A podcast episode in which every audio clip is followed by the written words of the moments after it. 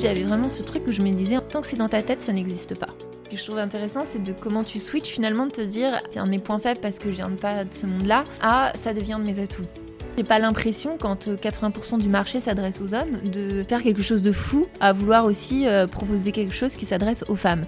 Ma boîte, sa raison d'être, c'est de mettre fin au Gender Investing Gap et le jour où on y arrive, ma boîte n'a plus de raison d'exister.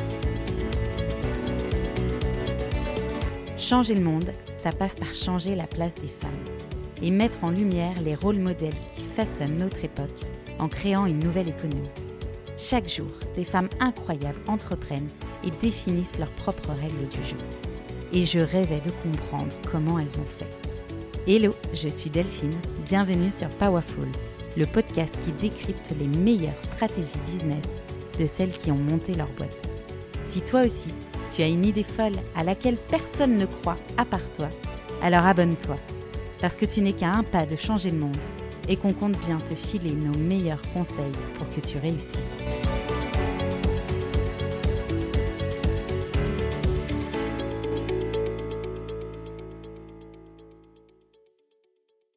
D'ailleurs, vous communiquez beaucoup sur LinkedIn avec ton associé, mais on en reviendra juste après à ce sujet, parce que justement, j'aimerais bien qu'on parle de ton associé, Melvin.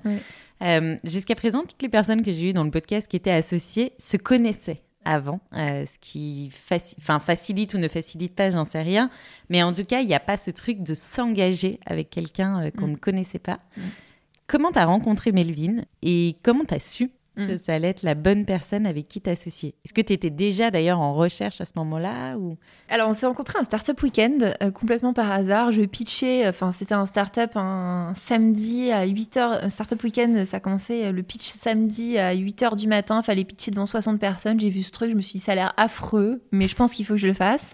Donc, je me suis inscrite. Euh, j'étais dans l'ordre, tu sais, tirage au sort. J'étais la première à pitcher en plus. Je me suis dit, allez, super, tout est parfait. ça s'annonce magnifique. Euh, voilà, euh, donc je pitch. Après, sélectionne des projets. Donc euh, FMK, donc à l'époque ça s'appelait autrement FMK est sélectionné. du coup, tu as des personnes qui viennent t'aider, enfin vont bosser avec toi sur le projet. Enfin, je rappelle un peu le, le, principe un peu des, des startup week-end et tu bosses pendant tout un week-end sur ton projet. L'idée, c'est à la fin d'arriver avec un pitch un minimum formalisé. Et normalement, en fonction des startup week-end, soit tu pitches devant un jury, des invests, enfin ça, ça dépend. Et donc, bah, lui, si je, revois encore d'ailleurs, euh, on avait constitué les groupes et en fait moi mon sujet comme il parlait à beaucoup de personnes, je me suis retrouvée avec un groupe énorme, 25 personnes euh, pour bosser euh, sur le sujet. Je me suis dit oula comment, comment, ça, se passer Et je me revois d'ailleurs le moment et Melvin qui c'est un des rares mecs tu vois dans, ce truc là, c'était organisé par Jeff quand d'école au féminin. Il me dit bah, Est-ce que je peux venir? Il y a beaucoup de monde, mais moi, le sujet m'intéresse. Je fais Bah ouais, vas-y, on n'est plus à ça près. et après, bah, bref, dans le week-end, on discute et tout. Et on se rend compte qu'il m'explique ce qu'il a envie de faire. Et qu'il a envie de faire une, une plateforme d'éducation financière avec un angle dev perso.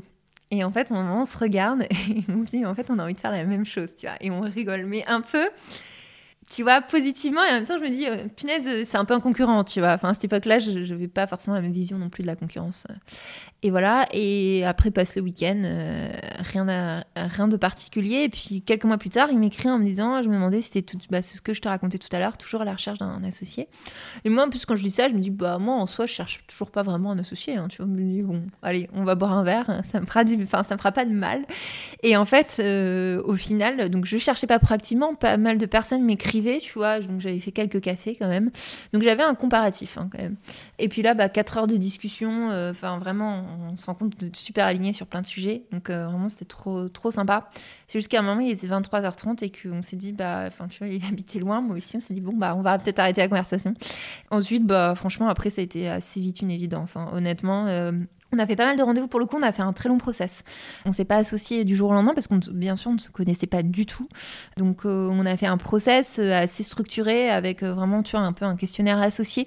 À s'interroger sur absolument tout, ta vision d'entrepreneuriat, pourquoi tu entreprends mais en se disant vraiment les choses. Est-ce que tu entreprends parce que tu montais une boîte et que tu veux la revendre et, que en fait ton objectif c'est juste de pouvoir remonter une autre derrière ou juste parce que tu veux faire de l'argent? Parce que parfois c'est la vision, à quel point l'impact ça te drive ou pas, quelle est ta vision, de comment tu veux t'impliquer dedans, comment voilà. Après on sait aussi parler de nos projets de vie personnelle respectifs parce que comment ça va interférer avec ta boîte. Je pense que c'est des moments de transparence importants. nos défauts, mais nos vrais défauts. Enfin vraiment tu vois, ça c'était important. Et puis après on a fait un test opérationnel, on a bossé ensemble parce qu'en fait tu peux faire tout blabla de la terre. Hein. Il faut voir comment tu travailles et, en fait ça paraît bizarre de dire ça, moi je suis Enfin, il y a peu de gens avec qui j'aime bien bosser, en fait. Et donc, euh, bon, là, c'était trop bien. Enfin, en fait, euh, c'est marrant parce qu'on a construit la première formation ensemble, on n'a même pas eu à se répartir les tâches tellement c'était évident. Tu vois. Et c'était, enfin, c'était, top. Après, c'est sûr qu'on a bien vendu, donc euh, on était trop contents et tout. Et puis après, on s'est associé en janvier. Probablement euh, une des décisions, enfin, j'ai jamais regretté, tu vois. Je sais que j'ai vraiment fait le bon choix et qu'on est ultra complémentaires. Et ça, du coup, c'est trop, trop bien. Ultra complémentaires, souvent pas d'accord. Un pas d'accord constructif, tu vois. Un pas d'accord où on discute beaucoup, on échange, etc. Et en même temps, euh, chacun fait sa life, on avance sur nos sujets respectifs, etc. On sait ce qu'on a à faire. Euh, mais c'est surtout qu'on a la même vision. Et ça, c'est le plus fort, la même vision. Et puis surtout ce truc de l'engagement, tu vois. Ça, c'est un des gros points communs. Donc, euh, on sait pourquoi on monte une boîte. Et tu vois, ça, c'est un truc important. Tu vois, c'est pas parce que c'est un mec qu'il peut pas être engagé. Il est autant engagé que moi. Et ça, euh, c'est des engagements. Enfin, tu vois, c'est viscéral pour nous deux. Et donc, euh, ça, là-dessus, là-dessus on, on est 100% alignés. Ce serait quoi tes conseils pour bien s'associer du coup? Quand on ne connaît pas la personne quand on connaît pas la personne, bah, enfin, oui, apprendre à se connaître, hein, ça paraît basique, mais vraiment, apprendre à se connaître, c'est pas euh, prendre deux cafés ensemble, hein, ça, ça marche pas. Nous, on n'a pas calculé, mais on a vraiment, vraiment passé beaucoup de temps à discuter. Enfin, si j'avais eu le sentiment de le connaître euh, vraiment que, que en surface, ce serait jamais fait. Tester opérationnellement, parce qu'en fait, il euh, y a que là que tu te rends compte de comment tu bosses ensemble. Et ça, voilà, même si un test opérationnel, c'est sur un ou deux mois, et c'est pas toujours évident à mettre en place d'un point de vue tu vois, aussi juridique, etc. Parce que là, il faut faire attention, tu vois, que personne bosse pour ta boîte alors que, euh, enfin, il pourrait, enfin, il faut vraiment quand même se, se baquer, ou alors tu le fais sur la base d'un contrat de confiance mais tu peux te faire avoir. Euh, nous, on a fait ça avec du recul. On se dit c'est à peu près fou ce qu'on a fait parce que dans les deux sens, euh, tu vois, lui, il a entre guillemets bossé pour moi euh, alors que je le rémunérais pas, et moi, je lui ai même pas fait signer d'accord de, confidentialité. Donc en soi, enfin moi aussi, je prenais un risque, tu vois. Et donc, donc en vrai, ça c'était pas très, enfin c'était pas bien fait, mais moi, j'ai jamais est, enfin j'ai vraiment eu confiance. Et puis après, l'intuition, c'est du feeling. Et là-dessus, en fait, tu le sais où tu, enfin tu vois, on a eu, après, on a eu un autre process parce qu'on hésitait à, devenir, enfin, à s'associer, à être trois et tout. Et en fait, euh, celui-là, je m'étais beaucoup moins écoutée dans le process. On a perdu beaucoup de temps. Et alors qu'en fait, où, à la deuxième, troisième rencontre, je savais que ça. Enfin, je le sentais plus, tu vois. Et pourtant, on a continué parce que, euh, du coup, déjà, quand t'es à trois, t'es plus seul. Donc, tu te dis, bah, c'est peut-être que ma vision perso et mm. tout. Alors que quand t'es à deux, t'es plus dans ce truc de il faut que je m'écoute quand même. Aujourd'hui, comment vous vous répartissez les tâches au sein de l'entreprise? Est-ce que ça a été évident en fonction de, vos forces? À mm. chacun ou est-ce que vous avez mis en place un process? Euh, Ouais, alors au départ c'était pragmatique, c'est-à-dire qu'on s'est dit l'objectif c'est de faire les choses euh, efficacement et assez vite. Donc en fait, euh, parce qu'il y a un peu de logique qui peuvent s'opposer. Il y a la logique de dans quoi tu es fort et dans quoi tu es bon et donc dans quoi tu es opérationnel. Donc là c'est pour la boîte c'est génial. Mais il y a aussi la logique de dire qu'est-ce que tu as envie d'apprendre, tu vois. Et ça c'est du développement personnel parce qu'en fait aller refaire les mêmes choses que tu as déjà faites pendant des années, on a tous les deux le même driver qui est apprendre. Donc là-dessus, on est pareil. Donc du coup, il s'agit pas de se frustrer non plus à faire que des trucs, tu vois, typiquement, c'était un no-go à faire que du marketing. parce que, euh, bah, justement, je vais apprendre d'autres choses.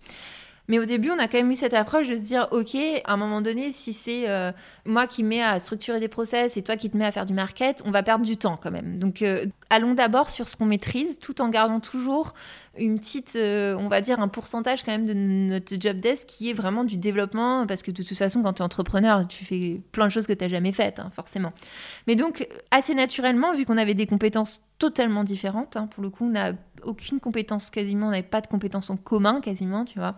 Et bah du coup, là, là ça a été hyper facile. Et, si je schématise quand même un peu, c'est un peu interne-externe quand même aujourd'hui. Euh, enfin, Melvin a plus la, enfin lui, il est CEO, il a la partie vraiment opération, tu vois, vraiment euh, process euh, moi, je suis pas une fanade opérationnelle, donc et lui, il adore, donc tu vois, ça me va bien. C'est généralement ça hein, le truc. Quand je déteste, il adore et inversement, donc ça marche plutôt bien.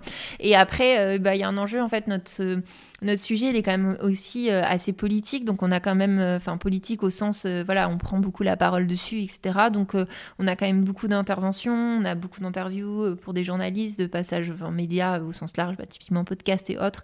donc c'est plutôt moi qui prends la parole, même si lui aussi, ou parfois on la prend à deux. D'abord, bah il y avait le fait qu'à la base je suis la fondatrice au sens où j'ai eu l'idée, voilà, donc bon, tu vas raconter ton histoire, c'est un peu plus naturel.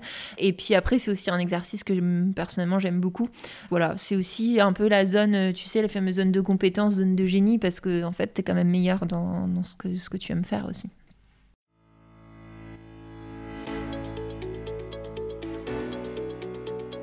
Merci à toutes et tous d'avoir écouté cet épisode. S'il vous a plu, n'hésitez pas à me soutenir en me laissant une note 5 étoiles sur la plateforme de votre choix et à me suivre sur le compte Instagram Powerful Club ou sur LinkedIn Delphine Barnavon.